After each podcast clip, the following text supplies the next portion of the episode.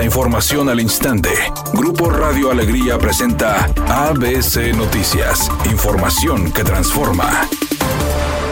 ¿Qué tal? Muy buenas tardes, esta es la información. El Instituto Estatal Electoral y de Participación Ciudadana de Nuevo León realizará hoy una sesión extraordinaria para deliberar la ocupación de la curul vacante en el Congreso local. Esto tras la solicitud de intervención que realizaron representantes de Movimiento Ciudadano y del Partido Morena exigiendo que sea el instituto quien designe a un diputado o diputada de representación proporcional. Durante una sesión extraordinaria el pasado 10 de agosto, la panista Cecilia Robledo rindió protesta como diputada local, por lo que las bancadas de Morena y MC exigieron que fuera el instituto y no el Congreso quien llevara a cabo la designación. La bancada de Movimiento Ciudadano, a través del coordinador Eduardo Gaona, solicitó además de la intervención la constancia del instituto que acreditará a Robledo como miembro de la actual legislación en lo que fue la segunda etapa del proceso para seleccionar al candidato presidencial del Frente Amplio por México, las senadoras Xochitl Galvez Ruiz del PAN y Beatriz Paredes Rangel del PRI, así como el diputado panista Santiago Krill Miranda, pasaron a la etapa final del proceso selectivo, en tanto que Enrique de la Madrid Cordero, hijo del expresidente Miguel de la Madrid Hurtado, quedó fuera de la contienda interna. Al dar a conocer los resultados de la primera encuesta, el coordinador del comité organizador del Frente Amplio por México, Arturo Sánchez señaló que Xochitl Galvez obtuvo 38.3% de aceptación, Beatriz Paredes 26% y Santiago Krill Miranda 20.1%. El comité organizador informó que este jueves a las 8 de la noche se llevará a cabo en la ciudad de Durango el primero de cinco foros regionales entre los aspirantes a la candidatura presidencial.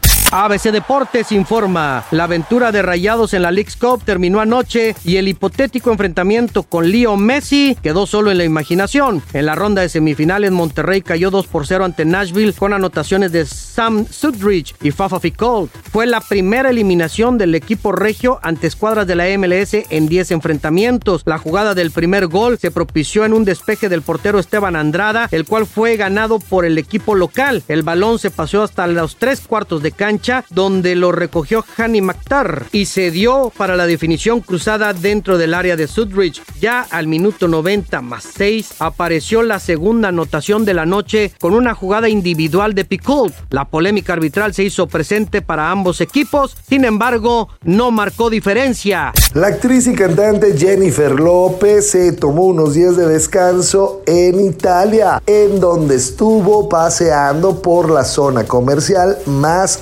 exclusiva, en donde se ubican las tiendas de las marcas más reconocidas a nivel mundial. Bueno, eso de que anduvo paseando no fue así tal cual, pero al menos lo intentó, porque apenas fue reconocida, una avalancha de gente nomás no la dejó ni siquiera acercarse a los aparadores.